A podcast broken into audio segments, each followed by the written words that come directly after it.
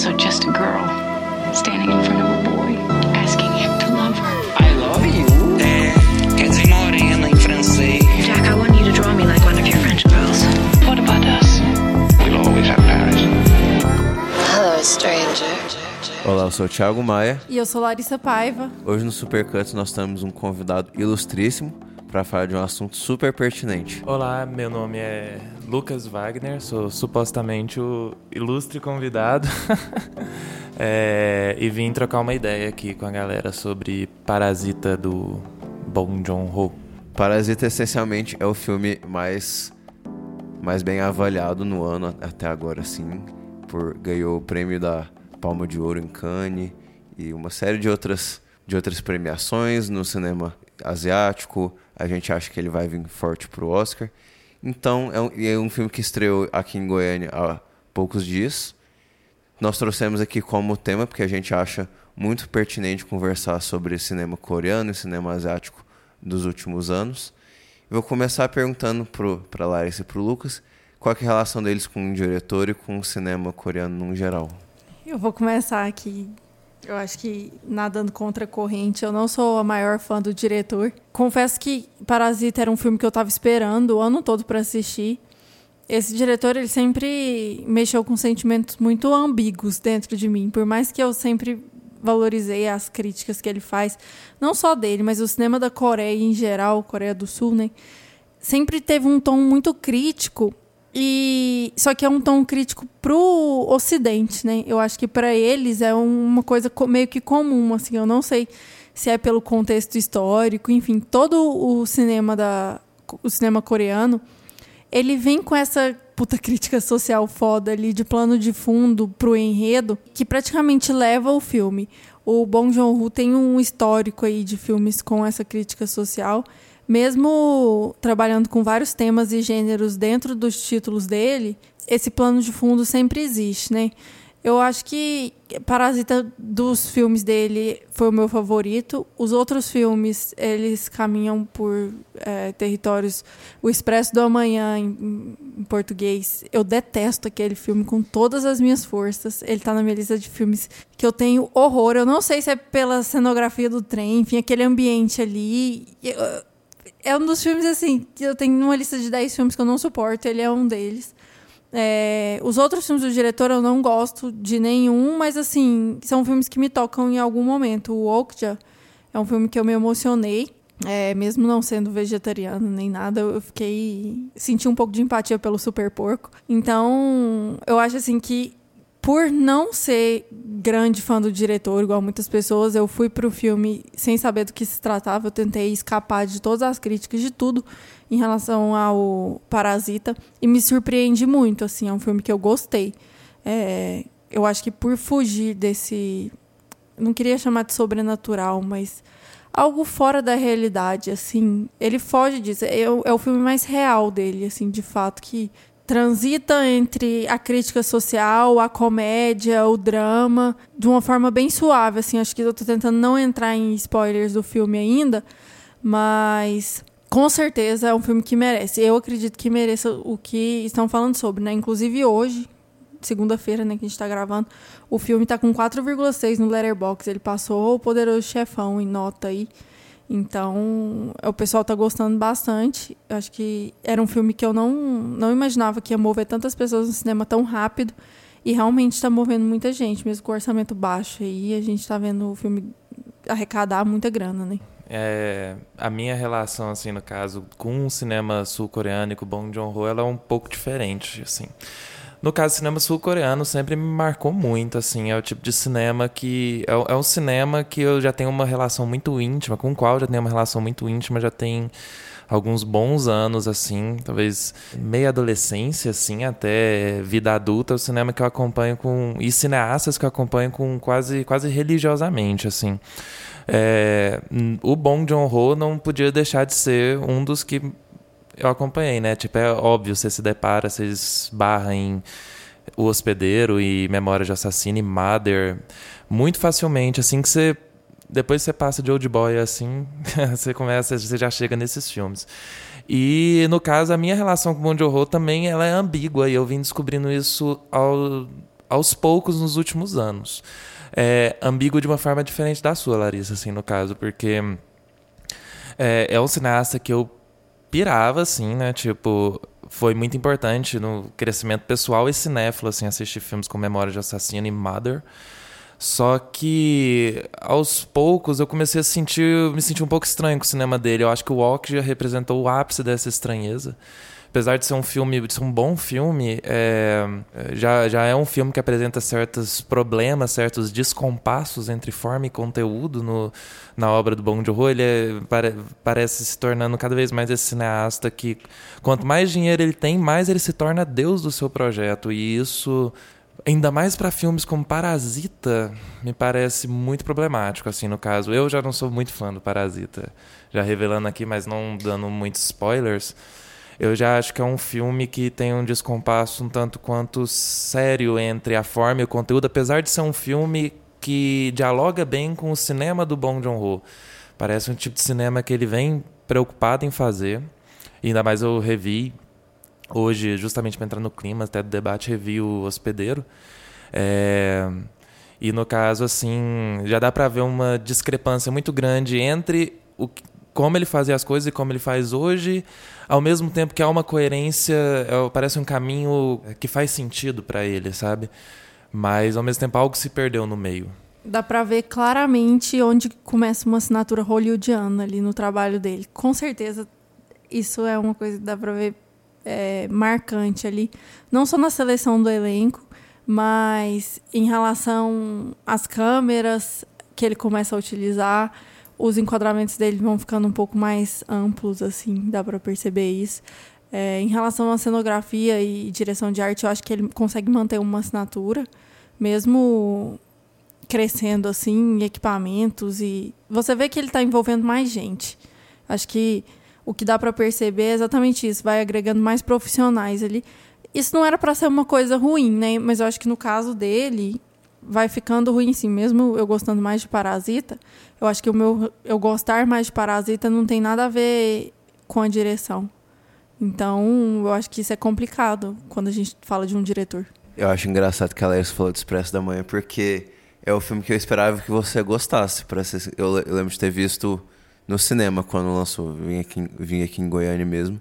Eu jurava que era o filme que a Larissa ia gostar por ter essa pegada sci-fi, tipo, não, não é exatamente cyberpunk, mas é, tem tipo assim, tem, tem, uma certa rebelião ali que eu acho como um blockbuster, um, um, filme ali que, que tenta ser meio absurdo, assim, ele, ele vale. Eu acho que o Hospedeiro é um, é um bom filme de, assim, de ação, meio absurdo e meio emo, emocional por, por vezes, assim. É um, é um filme, assim, que eu gostei, não, não espero, assim, não diria que é revolucionário nem nada e tal, eu confesso que eu não vi Mãe, Mother. Eu vejo que é o, é, o, é, o, é o filme que a maioria das pessoas tem como favorito do diretor. Mas, assim, eu achei Parasita incrível. Eu vou aqui ser a primeira pessoa que vai concordar com a, com a crítica geral. Mas eu achei incrível. Eu acho que um bom filme, um, um filme de uma qualidade, assim, notável, ele tem que unir, tipo assim, mais de um elemento. Ele não pode ter só uma boa direção, uma boa história ou uma boa, boas atuações. Eu acho que é o tipo de filme raro que ele é consistentemente bem dirigido, sim. Eu gosto demais das, das diferenças de luzes, das cenas da, da casa mais simples e a casa mais rica. Eu achei que quando eu descobri que eles montaram o cenário da casa, a casa rica, né? Da, montaram assim do zero, eu acho, eu fiquei super impressionado. Eu gosto demais é, do entardecer e do a, a, anoitecer do amanhecer da casa, ela respira, é um, é um puta cenário. Mas é um filme, assim, a história por si só já é muito legal e muito envolvente, uma narrativa que eu acho que funciona, assim, constantemente. E é uma crítica social, né, não é nem, assim, para nós seria crítica social, mas um pouco que o Lucas falou, né? É menos, é, é menos, assim, crítica social no sentido de, de acidez e mais um, um comentário, uma, uma história a ser contada, uma uma reflexão, né? Eu nem sempre acho que os filmes asiáticos falam a nossa língua de certa forma, assim. Eu acho que esse filme fala um pouco a nossa língua, tipo assim, ele é muito, ele é muito de fácil compreensão e, e ele assim, ele é afiado onde ele quer atacar e ele é, eu gostei muito dos personagens também, eles são super carismáticos, eles trazem várias mensagens bem dadas. Depois eu vou falar um pouco mais ainda, mas essencialmente eu achei que o filme une muito bem esses três elementos e eu gostei muito do filme, muito mesmo. Antes de chamar os spoilers, eu vou dar um panorama geral assim. Quando eu falo que eu não gosto do diretor e tudo mais, e quando você falou que se surpreendeu com, com o filme, eu acho que é justamente por isso, sabe? Eu acho que eu tenho um, uma estética que eu gosto muito, e quando eu espero encontrar e se não encontro, eu fico meio que decepcionada até certo ponto. Em vários momentos do, do Expresso da Manhã, essa estética me decepcionou. Eu vi o filme no Bougainville, estava extremamente escuro. Eu acho que boa parte do filme eu perdi ali. Depois, quando eu revi, eu fiquei mais frustrada ainda. Tipo, porque é um roteiro que não se sustenta. Pelo menos para mim, aquele roteiro não se sustentou. E eu acho que foi meio que um tiro no escuro ali que, que ele deu. Acho que dos filmes dele que ele é o que eu menos gosto. É, ali ele tentou fazer uma luta de classes, mas que não não pegou tão bem igual em Parasita. Acho que em Parasita essa luta de classes ficou mais linear assim. Para eu comprar como um drama, eu acho que em Parasita eu comprei mais facilmente. Inclusive consegui rir das piadas do que o Expresso da Manhã. O Expresso da Manhã eu estava muito presa aos problemas do filme. E isso acho que é, é, é onde o filme é derrotado, sabe? Quando você não consegue se fixar em algo bom. Acho que em Parasita, por mais que uma coisa ou outra me incomodasse, o próprio hospedeiro mesmo que eu é, assisti de novo e não gosto do filme, mas assim, ele ainda conseguia me pegar, que seja pela curiosidade. O Expresso da Manhã não consegue fazer isso. É, eu também quero aproveitar algumas coisas antes do, de entrar nos spoilers, é, pegando essa visão panorâmica da carreira do, do diretor e esses filmes especificamente. É, eu não me surpreende, eu acho bem interessante que o Parasita tenha ganho a Palma de Ouro, assim, que é o grande evento cinematográfico do ano, assim, talvez. É, até mesmo você olhar para o filme que ganhou ano passado, que é o, o Assunto de Família, do Coreeda, é um filme que é bastante parecido. Assim, que, aliás, Parasita é um filme bastante parecido em vários aspectos temáticos, é, narrativos. E também pra você pegar, assim, que Bacurau ganhou o prêmio de do júri, né? E são todos filmes que eles trazem no bojo essa ânsia de falar sobre luta de classe, né? É uma coisa que o Bong Joon-ho sempre quis falar. Acho que ele fala desde Memória de um Assassino, para ser sincero. É... Sempre, às vezes de uma forma melhor ou pior, assim, eu acho que às vezes pegando pelo realismo, né? Você pegar Memórias pelo Assassino, ver Memórias do Assassino. É, e às vezes nesse tom fantástico de metáfora como é o Expresso da Manhã. Mas o que acaba sendo interessante de ver e, e, entender por que, que o Bong Joon-ho é um cineasta, desse tipo de cineasta que ganha o mundo, e faz todo sentido que ele seja um cineasta que ganha o mundo, é porque ele é o cineasta que ele consegue manipular e ter uma extrema consciência de todos os elementos do filme, Tipo assim, tanto todos os elementos de mise-en-scène, todos os elementos de encenação, de fotografia, de, de montagem, tudo, tudo parece que está no roteiro, tudo parece que está planejado. E isso não é necessariamente ruim. Quanto mais dinheiro você tem, inclusive, mais você consegue ter controle sobre o seu filme. É, e isso, assim, geralmente é uma coisa muito boa, assim, no caso. Só que o que, que acontece? Às vezes pode ser um tiro no pé. No caso, assim, eu concordo com as coisas que o Thiago falou, assim, no sentido de que o, o Parasita é um filme perfeito. Eu não, eu não, não consigo negar isso, porque no caso ele é um filme. O, o roteiro dele é uma de uma carpintaria dramática assim impecável. O filme ele todos os tudo que vai e volta no filme, todos os pontos se fecham, todas as metáforas são muito bem lapidadas, muito bem pensadas. É, todos os personagens, eles são personagens que são representantes de seus meios e todas as situações refletem as situações sociais que o filme quer falar. Eu acho, eu nem, nem sei se eu acho que os filmes sul-coreanos eles estejam tão distantes do Brasil, assim, no caso, do, do cinema brasileiro, do, não do cinema brasileiro, mas do Brasil mesmo, em termos de pensar politicamente. Mas no caso do, do Parasita, sim, eu acho interessante que o Bong Joon-ho tenha dito que ele quis fazer um filme que falasse sobre a Coreia do Sul, mas só que na verdade é um filme que fala sobre o mundo inteiro, porque o mundo inteiro vive num país chamado capitalismo, né? Nesse ponto, o filme ele consegue ser tão universal porque ele pega bem no centro, ele pega bem na veia que tá atingindo todo mundo, assim. E é essa veia, essa, essa vontade, esse, esse, essa vontade no peito de uma explosão social, de uma, é, de uma espécie de, de revolta e, e vingança social que é o que está movendo muita gente, assim. Então, o Parasita, ele é um filme que ele se insere dentro de um meio, ele se insere dentro, ele parece que ele tem o um olhar dirigido para os espectadores e críticos certos, que é a galera de Cannes. E é uma galera que vai se sentir completamente enquadrada e vislumbrada pelo filme, assim. E tendo ele uma carpintaria tão bem feita, é, ele se torna muito sedutor. Ele é um filme que ele, para qualquer lado que você olha, ele pensou antes e ele tá pronto e ele, se você for olhar assim toda a carpintaria do roteiro, toda a estrutura do roteiro tá tudo lá desde o início do filme. Cada coisa vai voltar, toda pista tem recompensa e isso é isso é muito interessante, só que no fim das contas, acaba que um filme, o que, que é o que me incomoda no Parasita, assim, sem entrar em spoilers, mas é, me parece que ele tem um, um descompasso sério entre o que ele está dizendo e como ele está dizendo. É, me parece curioso, você falou que ele está se tornando cada vez mais hollywoodiano, assim, talvez que ele está usando equipamentos cada vez mais caros. E para mim, assim, se torna muito sintomático ver que ele está usando umas puta de umas lentes grande angular, assim, dentro de uma casa. Essas lentes grande angulares, assim, elas vão ampliar e distorcer o espaço, então eles vão parecer muito mais profundos e amplos do que eles são realmente. E ele usa uma grande angular para filmar dentro de uma casa que é supostamente apertada e angustiante, que é a casa dos, dos da família, sabe? É, e isso parece uma contradição, assim, porque ele está fazendo isso para pegar mais detalhes do, do cenário e dos personagens, só que entra em contradição, porque cadê a claustrofobia?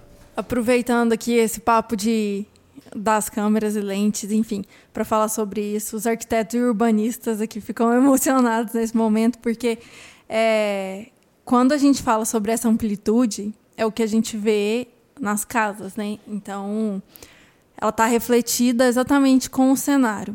Quando, quanto mais pobre, mais é, desprezível, mais parasita, ele está mais profundo, né? Ele está mais baixo, ele está mais fechado, mais claustrofóbico. Então ele usa a lente mais fechada.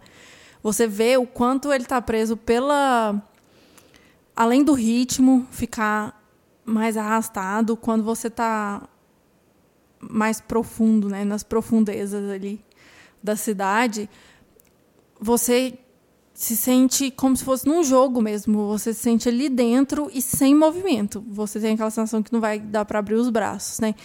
E em relação à casa grande, né? A gente pode falar assim, em relação à mansão, é tudo aberto, é tudo cheio de vidro. Você tem uma conversa entre exterior e interior.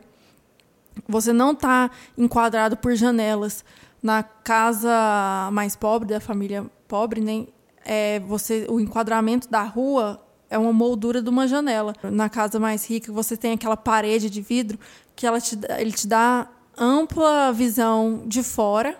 Os moradores dessa casa não ligam para isso. Você não vê ninguém observando o exterior igual na, na primeira família, né? Então, é, é, muito disso, assim, você vê muito isso. A escada é aberta. A escada para o porão é extremamente escura e fechada. E, e por aí vai, sabe? Eu acho que, aí ele dá um show, assim, de direção. A escolha, essa escolha foi genial, assim. Como ele escolheu é, a planta daquela casa toda aberta para dar essa sensação de liberdade. Eles são livres. Quem é rico ali tem liberdade. E em relação a uma família pobre, tipo, onde o espaço deles, até a privada, fica mais alta que eles, sabe?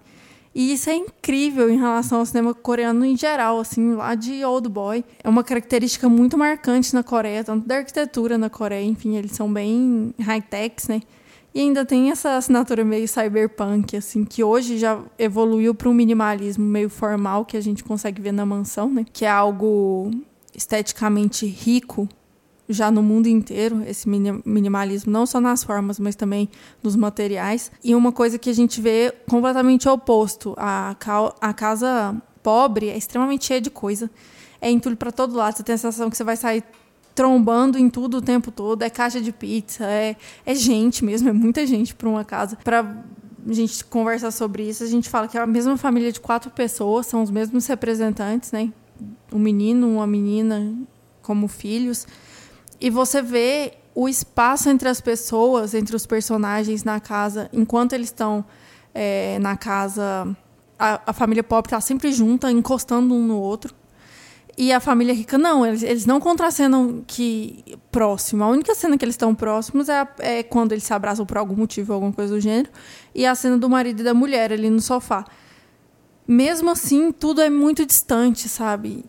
Na família pobre, eles são obrigados a estarem sempre colados um com o outro. Eles não têm essa opção. Eles conversam um em cima do outro. Então, eu acho que entrando nesse gancho aí, é importante falar isso sobre as escolhas das câmeras, enfim. E quanto naquela cena da enchente, isso dá para ver a transição. Quando eles estão mais alto e vão descendo, o quadro vai fechando, fechando, fechando, fechando, até que eles estão presos dentro da casa cheia de água de novo. Eu acho assim, eu, eu acho a, a direção muito, muito, muito bem feita também, que nem a Larissa falou. Mas o, o que eu acho que eu mais gosto do filme é como ele ele faz essa distinção entre um filme artístico e um filme popular de, de comer pipoca mesmo. Essa distinção ela, ela vai muito assim por, por água abaixo, porque é um filme que ele genuinamente pode ser apreciado pelas duas fontes, pelos, pelas duas frentes. E assim, não são muitos filmes que eu penso aqui que tem essa habilidade, né? Às vezes a gente gosta muito de apreciar a qualidade artística de um filme, às vezes a gente não, tipo assim, eu sei que esse filme não vai ter muita coisa de novo, não sei o quê, mas assim, para eu passar o tempo, ele é válido, né? E, e, esse é o raro filme que eu acho que, que junta esses dois mundos. E, e por isso que eu, foi a coisa que eu mais gostei do filme. Tem uma cena no lá, jamais no terceiro ato assim do filme, no final do filme, quando a, a, a mãe lá da família Park, a personagem ingênua, super divertida, ela liga para falar que ela tá chegando, né? Ela tá chegando aquela cena eu sinto que a gente já viu trilhões de vezes em diversos filmes, né? Antes de acontecer a merda, a pessoa tem que avisar que vai chegar, né? Mas a construção que a gente chegou até aquele momento ali do filme, ela é tão satírica, tão, tão bem humorada, tão bem construída que me pareceu diferente. E quando um clichê chega como algo diferente para mim, eu sempre acho ótimo, assim, sempre me chama atenção. Porque não, realmente quase nunca acontece isso. É, pegando justamente esses ganchos aí da direção e dessa qualidade da mise-en-scène mesmo, assim, do filme. É, é, primeiro eu falo assim, muito massa essa, essa coisa dos corpos que se movem no espaço. Eu não tinha notado exatamente isso, mas, porra, muito foda. Muito é muito sintomático mesmo de como essas famílias se comportam, assim, de porque realmente tem vários planos muito abertos na casa da família rica que mostra os personagens andando em cômodos diferentes, tudo em foco, porque tá tudo muito iluminado. E todos os personagens, você vê eles transitando pelos espaços, assim, em suas ações individuais e sem trombar um no outro, enquanto na casa da família pobre é justamente o contrário. A escada, enquanto um espaço aberto, ao mesmo tempo que a escada do que dá pro porão, é uma escada fechada. Tudo isso são sacadas realmente geniais, assim, pensando que eles realmente construíram o cenário do zero, eles pensaram nisso tudo. É, até mesmo tem uma tirada irônica aí, né, daquela grande, é, aquela grande porta de vidro na casa da família rica e a fresta que dá para a rua, da, a partir do chão na casa da família pobre. É, genial, assim, em termos de direção de arte, realmente, assim, eu acho muito incrível. E as escolhas de lente que ele usa, assim, no caso, é, é aí que eu acho que entra uma contradiçãozinha, assim, no caso do filme. Porque parece que tá encantado mesmo com o poder daquilo tudo. E, tipo, quando ele filma a casa da família pobre, ele usa essas lentes que dão amplitude do espaço. Ao mesmo tempo que na encenação as pessoas se acumulam. Elas se acumulam num só espaço. Mas a lente tá lá para eu falando assim, não, a gente tem que aproveitar a arte, né? Vamos ampliar esse espaço. Isso é uma coisa que me incomoda um pouco, assim, no filme e, e puxa o gancho para essas outras coisas, assim, que é até difícil olhar por esse lado, assim, negativo do filme que eu olho, porque pensando em toda essa construção, igual o Thiago falou, de, um, de uma montagem que borra essa fronteira entre o cinema de arte e o cinema que se diria comercial, que é uma fronteira ilusória e infantil, né, que a gente classifica, mas na verdade ela não existe, o Parasita está aí para dizer isso. Ele acaba sendo um filme que ele se veste de uma de uma roupagem de entretenimento para falar de coisas muito sérias e ele consegue, né? Tipo, eu fico Eu fico feliz pensando assim que um filme como Parasita ele vai chegar para qualquer espectador da mesma forma. Ao mesmo tempo que isso é uma coisa que me incomoda um pouco no filme. Me parece que é um filme que o, o, o no caso assim, o Bong Joon-ho, ele tem tanto controle de todos os elementos, ele tem tantas é, o roteiro está tão fechadinho e tudo que ele planejou no roteiro ele pode fazer e acaba que é um filme que ele se fecha para o mundo. Tipo assim, ele é um filme que está falando sobre o mundo, ele está falando sobre a vida, ele está falando sobre questões muito complexas, questões de classe, que são questões muito sérias, é, de vingança social. Só que é um filme que ele se ele funciona como um sistema fechado, como um mecanismo perfeito. Os personagens, eles cada ação deles que eles realizam gera uma consequência. É, todas as ações movem a trama. É, não tem nenhum momento. Todas as ações do filme movem a trama. Não tem nenhum momento do filme que você vê certas coisas como um galera lavando roupa, galera estendendo roupa, galera falando bobagem, falando sobre coisas que não a trama do filme. É, assim, talvez essa minha reclamação ela coubesse mais assim pensando se o filme quisesse ser um drama realista, não é o caso. Mas, ao mesmo tempo, me parece que esses personagens, que teoricamente são representativos de uma sociedade, são representativos de uma vida, eles acabam se tornando isso, personagens. Sabe? Eles não parecem pessoas vivas. É... Isso é algo que me incomoda bastante no filme. É uma história que cabe em qualquer lugar e, ao mesmo tempo, não cabe em nenhum lugar, né? Eu acho que em um momento como hoje, assim, que a gente traz para discussão no mesmo ano um filme como Bacurau e como Parasita, eu acho que não, não dá para comparar é, igualmente, que eu acho que são filmes diferentes, bem diferentes. É, mas dá para falar que Bacurau você vê realidade ali em todos os personagens, até na sutileza deles, é pela roupa que parece que não foi pensada. No Parasita você não tem essa sensação, você tem a sensação que foi um puta filme bem feito. Então eu acho que. Não que isso seja bom ou ruim, enfim, eu acho que tem espaço para todo tipo de filme, inclusive para esse tipo de filme. Muita gente compra o filme por causa disso. Eu foi um dos filmes que eu esperei mais esse ano por causa disso. Porque eu sei que o diretor se propõe a fazer um bom trabalho. Não importa se eu vou gostar ou não, eu vou aprender com ele, sabe? Então eu acho que vai por aí. E eu acho que nos Estados Unidos ele está fazendo o sucesso que está fazendo justamente por isso porque ele se vende como um filme de arte. Pode ser que vai muita gente desavisada no cinema. Eu fui assistir lá no Banana Shopping no fim de semana, sábado. Num horário oito e meia da noite, ou seja, um horário que todo mundo vai ao cinema por ir ao cinema. E tinha um casal atrás da gente na fila de estacionamento. E eles estavam falando um comentário, tipo, meio que assustados. Eles não esperavam ver o que eles viram. E eu acho que muita gente cai de paraquedas em filme como, filmes como Parasita e saem ou falando bem demais por terem entendido todo o background ou por não terem entendido nada, só, tipo, viveram um momento. E tem gente saindo muito mal pelos mesmos motivos, sabe?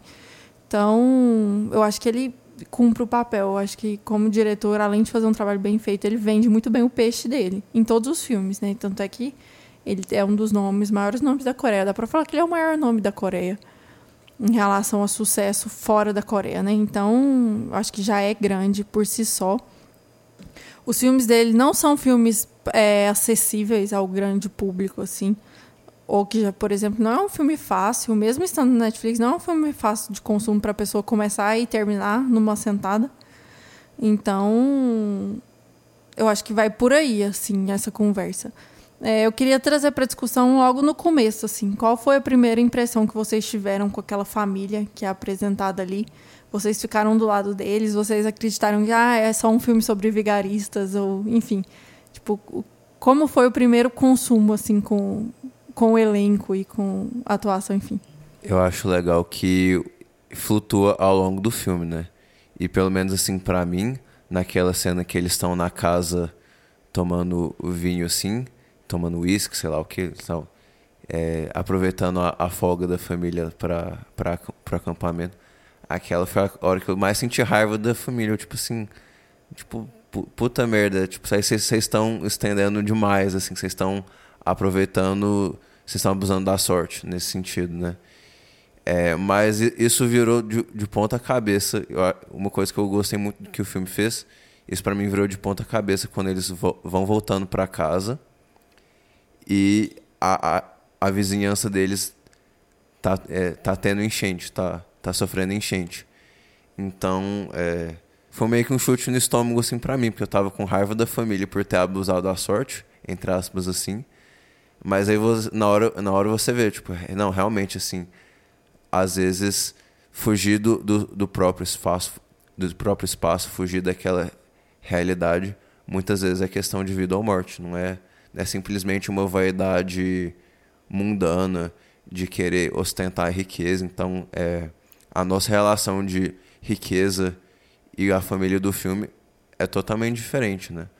Não é a mesma relação. A, aquela família vê, vê com um olhar totalmente diferente do que o espectador médio ali no filme tá vendo, né?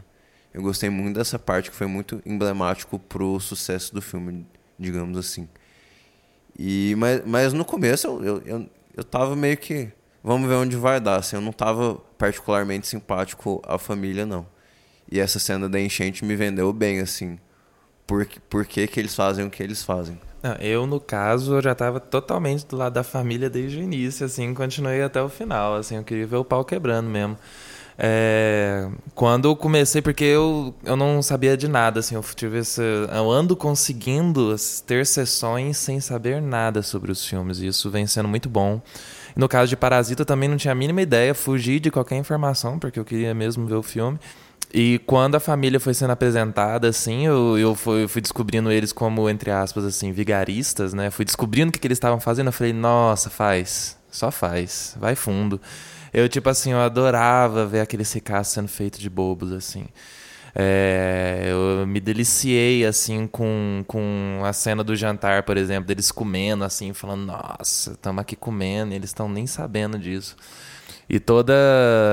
Adorei, assim, ver como no filme é, o Bong Joon-ho ele trata, ele mostra que essa família das pessoas mais ricas, esses american, americanófilos, né, que eles são, sempre puxando para o inglês e falando, é, inglesando os nomes em, em, em coreano, né, e eu sempre me diverti muito, aliás, não, eu sempre acho, eu achei muito interessante a forma como Bong Joon-ho ele mostra que essa família ela é completamente inocente ao que está acontecendo no filme, né? Ela não até o final e até mesmo no final, porque o cara morre antes dele descobrir é, o o Sr. Park lá, aquele o ricaço, ele eles não têm consciência do que está acontecendo, eles estão só vivendo suas vidas de rico enquanto a família tem uma, duas famílias pobres de gladiando-se assim assim vivendo é, numa luta de vida ou morte para poder simplesmente viver porque é isso tipo assim a partir do momento que uma família começa a família Park aí ela contrata uma família pobre a outra família pobre vai morrer sabe? E é interessante que é um tema até que se repete no assunto de família assim no Coreia mas essa como a galera, assim, nas supostamente classes mais baixas, pessoas como os protagonistas do filme, eles não. É, eles, eles não vão ter uma parceria assim com outras famílias, é uma questão de vida ou morte. Eu acho que esse é um dos temas que o filme pega e pega muito bem. É, assim, é, a cena da, da enchente, para mim, é a parte que mais me doeu, assim, que ficou na minha cabeça, enfim, que eu fui embora pensando. Você percebe ali que a família está, a família Park, né, a família rica, está completamente alienada. Eles não têm noção nenhuma do que é fora daquele portão da casa, porque você percebe que enquanto tá tendo a chuva, primeiro, é, a chuva tá lá, tá, o pau tá quebrando, tipo, maior tempestade. A criança vai para fora da casa, monta uma tendinha que eles viram e falam assim: "Ah, é americana, tá tudo bem, ela não vai desabar". Tipo, então, monta uma tendinha e dorme lá fora. Os pais não ligam, tipo, ah, vamos ficar aqui dentro olhando, mas tá seguro. A tempestade se desenrola. Enquanto isso, a outra família está presa debaixo de uma mesa baixa de centro, ou seja, eles estão entre, sei lá, 45 centímetros do chão ali, deitados num espaço minúsculo. Tem que ficar lá esperando horas para poder voltar para casa. Quando eles voltam para casa, é um caminho muito longo e doloroso. Eles descendo, descendo, vai aumentando a quantidade de água, mais água, mais água. Quando eles chegam lá, tá tudo destruído, assim, as famílias estão todas desesperadas, várias famílias, você vê várias famílias naquela cena, eu acho que é a parte que tem mais gente em cena ali. Todo mundo tentando resgatar poucas coisas que sejam. Eles são a última família a sair, abandonar o lugar, né, que mostra como se fosse uma balsa, eles improvisam uma balsa e vão deixando o lugar, já não tem mais ninguém lá. Eles chegaram por último porque eles estavam debaixo da mesa da outra família, né? E aí, no outro dia, eles se deparam com o fato de que a família rica simplesmente acordou e resolveu organizar uma festa, sabe? Ou seja, sem noção nenhuma do que estava acontecendo fora dos portões da casa. Enfim, eu acho que essa é a parte mais chocante, assim, em vários, vários pontos, principalmente por esse ponto da alienação, assim. É, quando um garoto monta uma tenda no meio da chuva e simplesmente, tipo, foda-se, sabe? Eu vou dormir aqui e não acontece nada, ele nem se molha, porque a tenda é americana. É, nesse mesmo cenário, uma família se destrói, ele destrói tudo que eles têm, e aí vem o, a conversa mais dramática para mim, um momento meio Call Me By Your Name ali, que o pai dá uns conselhos pro filho, falando sobre não fazer planos, que quem faz planos se frustra, enfim, não compensa para pessoas pobres como, como eles, não compensa fazer planos, né? Que eu acho que ali o arco se fecha, sabe? Eu acho que o final do filme se fecha ali. Você vê que vai acabar tudo mal, nada vai, não tem chance de acabar bem, nada acaba bem para aquelas pessoas, nunca acabou bem, várias e várias gerações nunca acabou bem, não vai ser nessa que vai mudar. Eu acho que é o ponto que o filme me ganhou de vez. Foi toda essa construção da enchente, da tristeza ali, aquela nojeira do esgoto, aquilo ali. Tipo, fiquei super enojada, enfim, super chocada. Quando eles voltam para aquele mundo perfeito também, aquilo, você fica, não, volta para lá, sabe? Termina de contar aquela história ali. Não quero voltar para casa. Eu quero que termine, eu quero saber o que aconteceu com a casa de vocês, eu quero saber o que aconteceu com aquelas pessoas que estavam ali na enchente, que estavam no ginásio depois desabrigadas, enfim. É, e aí a gente pode falar do final do filme, né, que foi tudo uma alucinação, um sonho. É, o garoto ali ele não consegue comprar aquela casa, eu não sei se vocês tiveram essa percepção no final, porque não dá certo, sabe? Eu acho que esse é o ponto que o Parasita me ganhou, assim, como filme favorito do diretor. Eu também achei muito simbólico que a, os pais Park, eles estão. Tem umas três ou quatro cenas que eles conversam dos próprios funcionários, né? E eles acham que estão ali criticando o trabalho deles, avaliando o trabalho deles. Eles acham, não, tipo assim, porque ele tem aquele cheiro ali, ele faz assim, ele faz assado. Eles acham que, tipo assim, tem algum certo poder investigativo sobre a vida deles, de certa forma, né? Mas eles estão totalmente alheios, né? É muito simbólico essa percepção e a realidade da família, né? É uma família totalmente alheia, assim, né? Tem, tem uma cena aqui também que o, o pai Kim e a mãe Park estão no supermercado, né? E, e ele tá, assim, imundo, che, é, cheirando, assim, pós-enchente, né? Sem dormir. E ela tá falando ao telefone com alguém assim, não, tipo, vamos comprar isso, vamos comprar aquilo, vamos lá para casa e tal, assim. Aquela é uma das cenas também que eu achei mais simbólicas do filme. É, eu acho a, a discrepância, como o filme filma a discrepância entre as famílias é realmente o, o ponto chave mesmo. Nesse, nesse rolê da enchente mesmo, e como cada um reage à enchente, como um dia depois a, a, a a rica, a mulher rica, ela fala: Nossa, olha como essa, essa chuva gostosa, ela deixou o tempo limpo e sei lá o quê. Tudo parece uma cusparada na cara da galera pobre, né? É, e eu acho interessante, para mim, o ponto mais interessante em termos de personagens é esse ponto do cheiro, porque é um negócio que vai se acumulando, vai se acumulando, vai se acumulando. Inclusive, gosto, como eu disse, assim, eu acho que o filme ele tem uma carpintaria dramática muito incrível.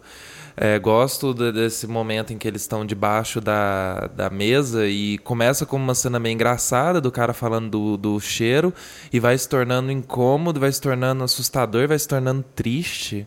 Então, assim, aquela facada que o, o pai da família deu no Sr. Park, eu tava esperando essa facada, assim, e foi um daqueles momentos de grito, assim, no cinema. Eu dou um grito nesses momentos é, que eu tava esperando muito, assim. Então, eu, eu, essas discrepâncias entre as famílias, eu acho que é um ponto muito bem lapidado assim pelo filme. Eu acho que na verdade o filme é todo muito bem lapidado. É, tudo que vai e volta, como eu disse, assim. E em relação ao final, eu também assim, para mim é bem claro que ele não ele não conseguiu comprar a casa. Eu acho que o filme ele iria se trair, na verdade, se ele tivesse conseguido comprar a casa, porque não faz sentido. Ele está justamente criticando uma falsa meritocracia, né? Tipo assim, um falso, falsa noção de meritocracia e no final do filme tem que ser uma ilusão. É, o filme não dá para ir tão longe, né? Em vários momentos, o, o diretor, enfim, o roteirista, eles vendem essa proposta, assim, de que há esperança. Há esperança, há esperança, tudo pode mudar, a família consegue o emprego. Tipo assim, um, os planos vão dando certo. Ou seja, o filme caminha pro vai dar certo você só vê que não dá certo e que o problema é o sistema, não, não é a família. A família não é ruim, entre aspas. Hora nenhuma, ninguém ali é cruel porque gosta de ser cruel, ninguém é sádico, nem nada do gênero. Senão se transformaria mesmo num suspense, num terror, enfim. Mas não, sabe? As pessoas, elas são vítimas daquele sistema e só, sabe? E aí, quando ele tem a conversa, que o pai conversa com ele ali, com o personagem principal, é a hora que você vê que, não, peraí, isso aqui que era dar certo, Tipo, o que é dar certo? Dar certo é eu conseguir um emprego numa família rica e trabalhar até morrer. Ou então dar certo é eu conseguir um lugar naquele porão e viver escondido lá a vida toda, porque eu vou ter algum lugar para morar e vou poder pegar a salsicha e cerveja dos alemães durante a noite, sabe?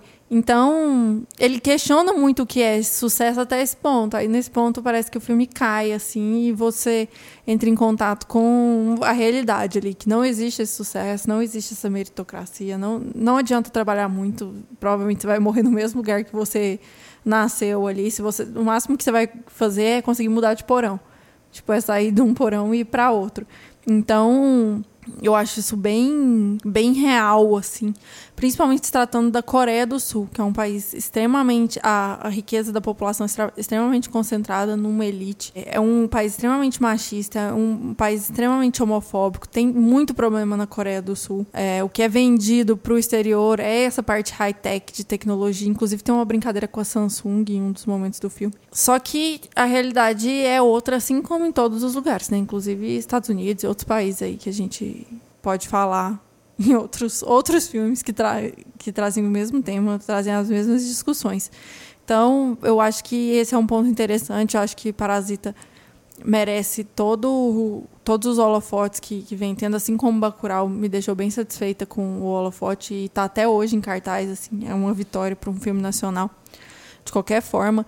E trazer essa, esse ponto de revolução, assim, eu acho que é importante. O cinema, ele, ele só sobreviveu até hoje por ser uma arte revolucionária, assim. Então, eu acho que Parasita cumpre esse papel.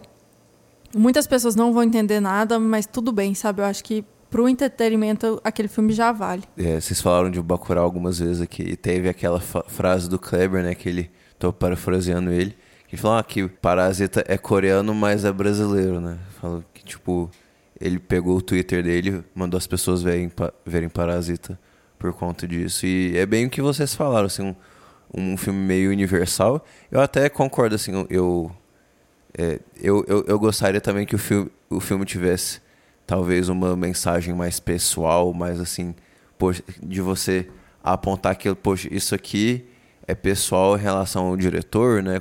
Como a gente vê, sei lá, em, em Lady Bird da Greta Gerwig, né? Ou em outros filmes, tipo Roma, é, então, talvez assim foi a única coisa que para mim talvez que talvez faltou do filme, mas assim, por via de regra, eu tô super satisfeito com o filme. Eu acho muito legal que ele é o filme que é, o filme estrangeiro, ou seja, não americano, que mais, mais fez sucesso nos Estados Unidos, é, meio que da história assim. E é, isso tipo não é pouca coisa, sabe? É um filme que teve um certo hype assim, tal. Não é um filme como Expresso do Amanhã, que é Sim, é um filme coreano, mas é um filme americano também, né? Por, por ter. Tem o Chris Evans, tem produção americana. Mesmo o Hospedeiro. O Hospedeiro, tipo, não é um filme artístico, não é um filme que tenta inovar em alguns aspectos. E Parasita é um filme go goste ou não dele, é um filme essencialmente coreano e estrangeiro às sensibilidades de Hollywood. Quer dizer, não sei se 100% estrangeiro às sensibilidades de Hollywood, mas realmente, assim, estranho e, e estrangeiro mesmo para o público médio americano, né? Então eu acho muito notável que ele tem isso, assim. Por isso que eu acho que ele chega com alguma chance, assim, pro Oscar. Eu não... Um filme sul, um filme sul-coreano nunca foi indicado a melhor filme estrangeiro. É, mas eu acho que mesmo assim ele tem a oportunidade de levar o Oscar de melhor filme e melhor filme estrangeiro. Ele vai chegar como um dos favoritos, não sei. Mas assim vai ser muito legal ver um cinema realmente criativo sendo premiado, porque assim, um filme como A Criada não foi indicado, um filme como Burning do ano passado não foi indicado, então assim é, é uma premiação que é injusta, que é vazia, mas mesmo assim a gente quer ver boas coisas sendo reconhecidas, né? Para fechar aqui, eu queria saber do final. Muita gente tem reclamado nas redes sociais aí, Twitter, sobre o final do filme, falando que o final foi amplo, enfim. Eu não sei se essas pessoas é, não entenderam que aquilo ali era uma ilusão, porque se você não entendeu que aquilo ali era uma ilusão, realmente fica tipo e foram felizes para sempre, né? Vira um conto de fadas. Mas o que, que, vocês acharam? Vocês acharam que fechou o arco, que falta alguma coisa, que, enfim, poderia ser melhor? Eu acho até interessante, assim, porque cada vez mais eu noto que eu. Todos nós vivemos em bolhas, né? E eu, tipo assim, para mim tava tudo muito bem explicado e perfeitamente claro, assim, no filme. Tanto é que quando você falou que pensou que muita gente poderia não compreender nada, eu falei assim, nossa, mas eu acho que todo mundo vai entender tudo. Sabe, eu acho que é um filme muito mastigado até. Eu acho que esse foi sempre um problema do Bong Joon-ho, é muito mastigado. Ao mesmo tempo não é um problema, né? A galera tá vendo o filme dele, tá falando do filme dele e tá sentindo o filme dele, assim. Então, isso na verdade pode ser bom. No caso, assim, do final, eu acho que... Sim, eu acho que na verdade ele foi perfeitamente fechado. Eu acho que é tudo, tudo nos trinques. Tudo tava lá, o mesmo plano do início é o plano do final. É, todos os arcos se fecham, todas as histórias se fecham. É, eu acho que é tudo. Tá tudo bem, assim, eu acho que no caso o filme cumpriu bem suas regras nesse sentido. É, comentando um pouco mais disso, assim, eu acho que eu tenho esses mixed feelings assim em relação a esse filme, porque ao mesmo tempo eu fico feliz porque realmente esse é um filme para mim que ele poderia muito bem ter lançado na Netflix, assim, ele tem tudo que um filme da Netflix teria. E, e a amplitude, né? Muita gente vai ver, ele, ele se veste desse negócio de um filme de, de entretenimento mesmo, assim, é um filme de arte, mas é um filme de entretenimento. E se torna uma linguagem acessível para muita gente, não é só cinéfilo que vai assistir o filme, sabe? Então muita gente vai conseguir sacar o filme. Ao mesmo tempo, eu acho que é um filme que ele ele não corre riscos, sabe? É um filme em que tudo dança no compasso do roteiro, tudo dança no compasso da câmera, assim, é você vê que ele, eu, eu sempre vou trazer o assunto de família, porque assim, revendo o assunto de família, eu vi que realmente a luta é inglória entre o assunto de família e o, e o Parasita. Porque enquanto no Parasita é, todos os elementos, todos os atores, tudo dança em relação à câmera, a câmera se move e as coisas se movem em prol da câmera. Num filme como Assunto de Família, é como se a encenação do Koreeda deixasse os elementos mais esparsos, a vida acontecendo. E aí ele mexe a câmera em relação à vida. Ele aproxima quando ele quer escutar uma coisa, ele aproxima quando uma coisa interessa ele, ele deixa as coisas saírem de quadro, personagens falam de costa para a câmera. No caso de um filme como Parasita, Parasita, tudo tá lá, tudo tá perfeito. E para mim isso traz um problema muito grande que é a falta de materialidade do filme. Ele é um filme falando de temas muito reais, mas falta essa materialidade, falta um, um contato mais abrangente e talvez um contato mais pele a pele com o filme. Às vezes me parece um diretor que falou saindo de cima de uma torre de marfim. É, isso me incomoda muito com o filme. Ao mesmo tempo que é um filme que eu gosto, às vezes eu esteja sendo chato, assim, mas é uma coisa que me incomoda bastante. Para concluir, assim, eu não falei nada sobre o assunto de família. Eu acho que a diferença, a característica marcante de assunto de família é a delicadeza. Eu acho que ele levou a quantidade de prêmios que levou, enfim, fez o sucesso que fez por causa da delicadeza. Uma delicadeza que a gente vê em poucos filmes hoje em dia. Eu acho que hoje em dia é tudo muito mais reto, mais uma prancheta mesmo, bem tá claro. Tudo que o filme quer dizer, ele tá mais claro. E em filmes mais delicados assim, você tem uma sutileza, um, um drama mesmo, não drama pelo gênero, mas um drama, alguma coisa que te leva ali durante o filme, que você se emociona, toca em feridas que você vai sentir depois, sabe? Eu acho que o assunto de família ele tocou em pontos que eu fui sentir depois. É diferente do Parasita, que você sente ali na hora e depois pensa um pouco a respeito, mas depois logo acaba e bora pro próximo filme, o próximo título, que vai arrebentar com a minha cabeça de novo e outro. Então, eu sigo por aí. Queria perguntar aqui pro Lucas é, se tem algum filme desse ano que ele gostou mais que Parasita, porque se ele tem. A, a gente ainda está em novembro, vai lançar outros filmes nos próximos meses, então, assim, desses filmes que vão para as listas de melhores filmes do ano, para Oscar, para todo o conteúdo que o cinéfilo adora consumir. Se tem algum filme que chamou mais a atenção dele? Olha, esse ano, talvez. É difícil dizer assim. Teve vários filmes que eu achei que me surpreenderam. É um ano que eu considero um, um baita ano assim, pro cinema. Tô com expectativa elevada pro Vida Invisível. Talvez seja o filme que eu tô mais esperando ver. Mas, assim, até agora, meu filme favorito desse ano fico entre dois. assim Um chinês chamado Longa Jornada Noite Adentro do Bigan. É um filme é talvez o melhor filme de sonhos assim para mim desde Cidade dos Sonhos do David Lynch e o é, era uma vez em Hollywood do Tarantino. Esse me surpreendeu muito mais do que eu esperava. Não esperava gostar tanto desse filme assim. E nesse ano eu fico assim, esses grandes lançamentos, alguns eu, eu tenho um diálogo complexo. É engraçado porque eu tinha muita birra com Bacurau, mas depois de ver o Parasita, minhas birras com Bacurau assim, elas se tornaram muito mais brandas. Parece que um filme dialoga com o outro e vai me fazendo repensar, sabe? É uma relação muito complexa assim com o cinema.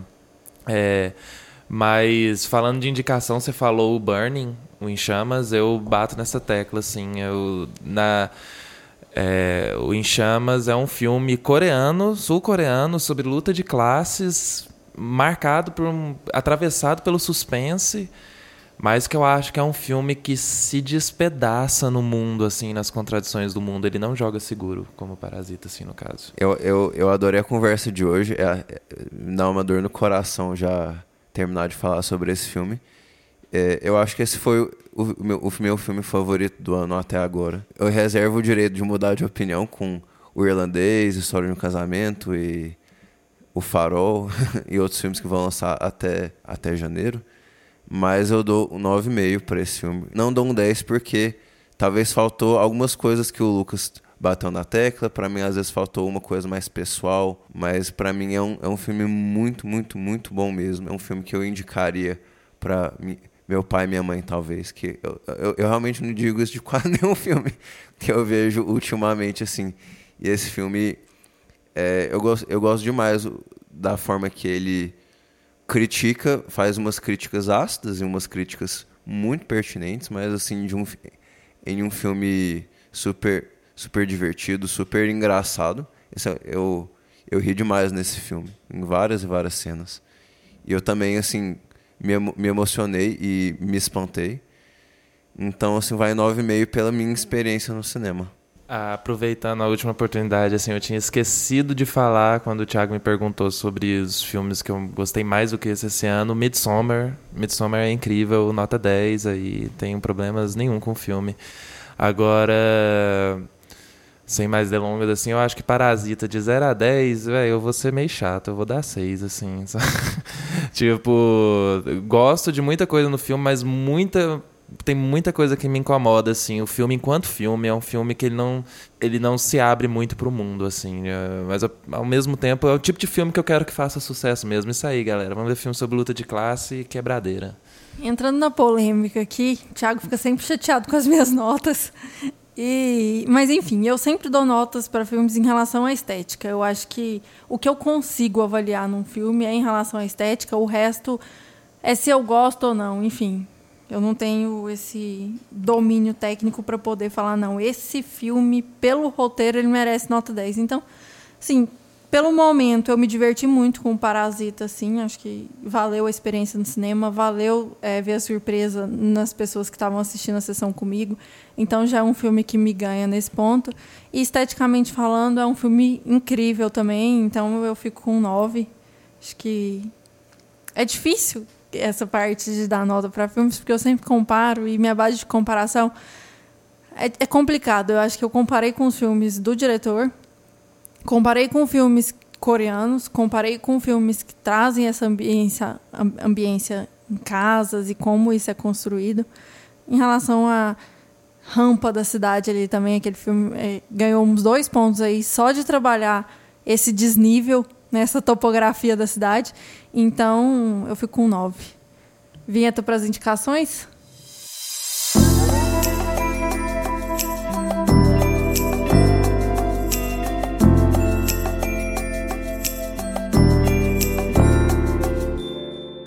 Indicação da semana vai para um filme que eu achei ótimo.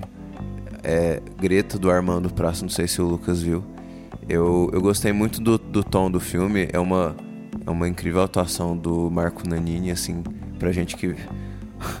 é muito estranho ver a pessoa que fez o, o, o Lineuzinho de Grande Família fazendo um papel, assim, complexo e, e, e super é, coração na manga, como ele fez esse filme.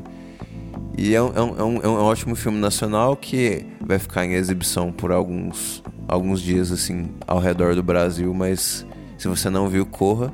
Ou não, espere para ver em casa e tal. Mas é um dos bons filmes nacionais do ano. É um dos, dos filmes nacionais que me agradou no ano. É, respondendo o que o Thiago falou, eu não, eu não, não assisti Greta, vacilei nesse aspecto, que eu queria muito ter visto e perdi a chance, mas em breve vou assistir. Agora, pela minha fala, assim, eu acho que duas indicações são óbvias, né? Assunto de família e em chamas. Por dialogarem aqui com o Parasita e serem filmes que, de certa forma, eles alcançam, eles vão muito mais longe no que eles se pretendem do que o Parasita. E aproveitando que tá falando de Bong Joon-ho, vou é, vou indicar para quem ainda não viu o Hospedeiro. O Hospedeiro, eu acho que ele é um filme assim que todos os problemas que eu tenho com Parasita eles não existem. No caso do Hospedeiro, é um filme eu acho particularmente incrível.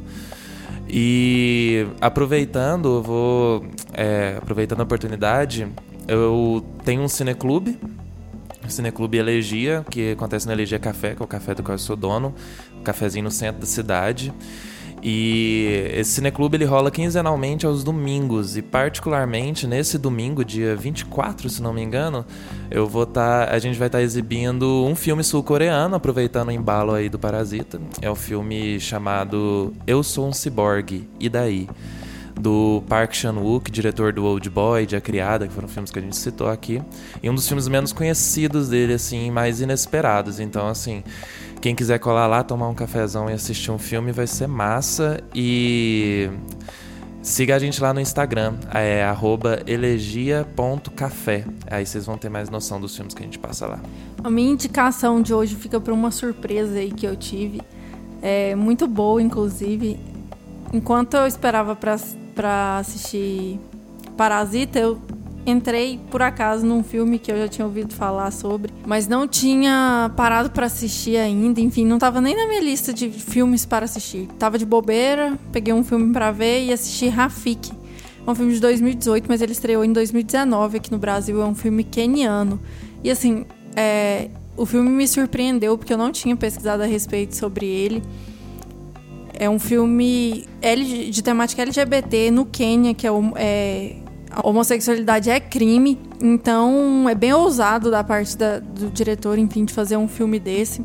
O elenco também é bem surpreendente. Tipo assim, no começo eu tive muita resistência com o filme, eu não tava meio que me situando, sabe? Eu não tava. Não tava entrando no filme, assim, é, o que é uma coisa que me deixou em vários momentos meio que chocada, assim, de não estar tá conseguindo mergulhar no filme. Mas ao final, assim, foi um filme que me deixou sem ar. É um filme bem delicado, bem tocante, assim, não é uma obra-prima nem nada, mas é um filme que vale o momento, sabe? Vale a experiência, vale as reflexões que traz quando você assiste um filme keniano, que é uma coisa. É o primeiro filme keniano que eu vejo, tendo conhecimento que é keniano, assim. Então, fica aí minha indicação. Eu acho que não só desse filme, mas deem mais oportunidades aí. Eu abri no Telecine, tava lá achei legal e assisti. Eu acho que por aí a indicação já vai, tipo, descubra seus streamings por aí. É, esse filme Rafik passou aqui no Cinecultura, aqui em Goiânia, eu acho que uns dois meses atrás, se não me engano. E eu fui, fui, achei muito legal a história porque ele foi censurado no Quênia. Assim, lá filmes de temática LGBT são censurados porque vai vai ajudar as crianças a serem LGBT, essa conversa que a gente infelizmente escuta muito, né? Mas é, eles foram, tipo, o filme foi exibido em outros festivais ao redor do mundo e foi muito foi muito elogiado. Aí eles entraram com petição, eles fizeram. As pessoas foram às ruas para que o filme fosse ser lançado. E eles conseguiram uma liminar para o filme ser lançado durante uma semana. para ele poder representar a Quênia no Oscar de melhor filme estrangeiro, né? E aí ele acabou ficando em segundo lugar. Algum outro filme ganhou, mas assim foi. É, é o exemplo claro aí de resistência e filmes andando lado a lado, sabe? É, às, vezes, às vezes a gente gostaria que ficasse só na tela do cinema, né? Mas às vezes é, a tela de cinema é o lugar mais brando. E o Lucas falou de A Criada, eu eu queria indicar A Criada, mas eu achei que a gente fosse falar mais de A Criada no é, The Handmaid em inglês, aqui no episódio. E assista um filme de 2016 do Park Chan-wook, eu já vi é, incríveis críticas sobre esse filme. É um filme que eu não, eu não sei se eu gostei tanto quanto Parasita, mas é um filme super super bonito. A Larissa vai gostar, porque ele é realmente muito, muito, muito bonito, muito bem dirigido, muito bem atuado e tem alguns dos mesmos atores, inclusive, assim. Mas é uma história, é uma história inglesa transportada para Coreia, para Coreia do Sul. E foi, é feita de forma incrível, assim. Eu, eu respeito muito a temática do filme e o tom da direção e o tom da história mesmo. Desses filmes que a gente falou, a criada tem no Netflix, Rafik Telecine, o Hospedeiro Netflix também, se eu não me engano. Só. Greta vai sair em breve, né?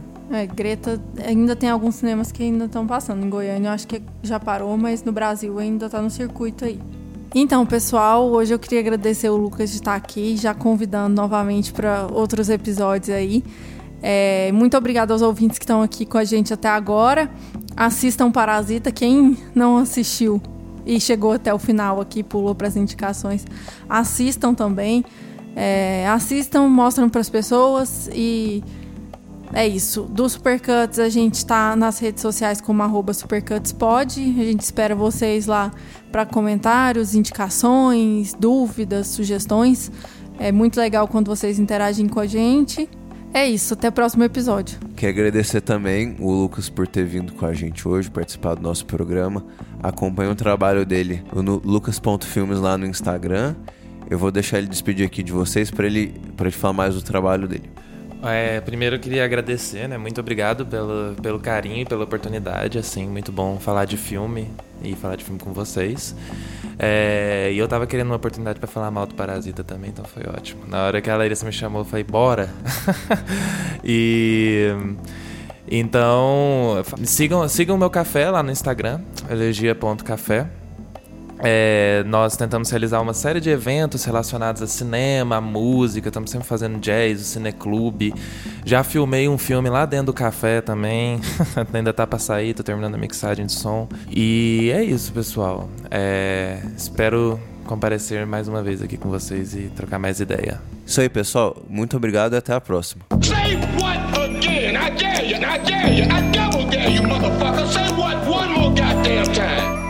again?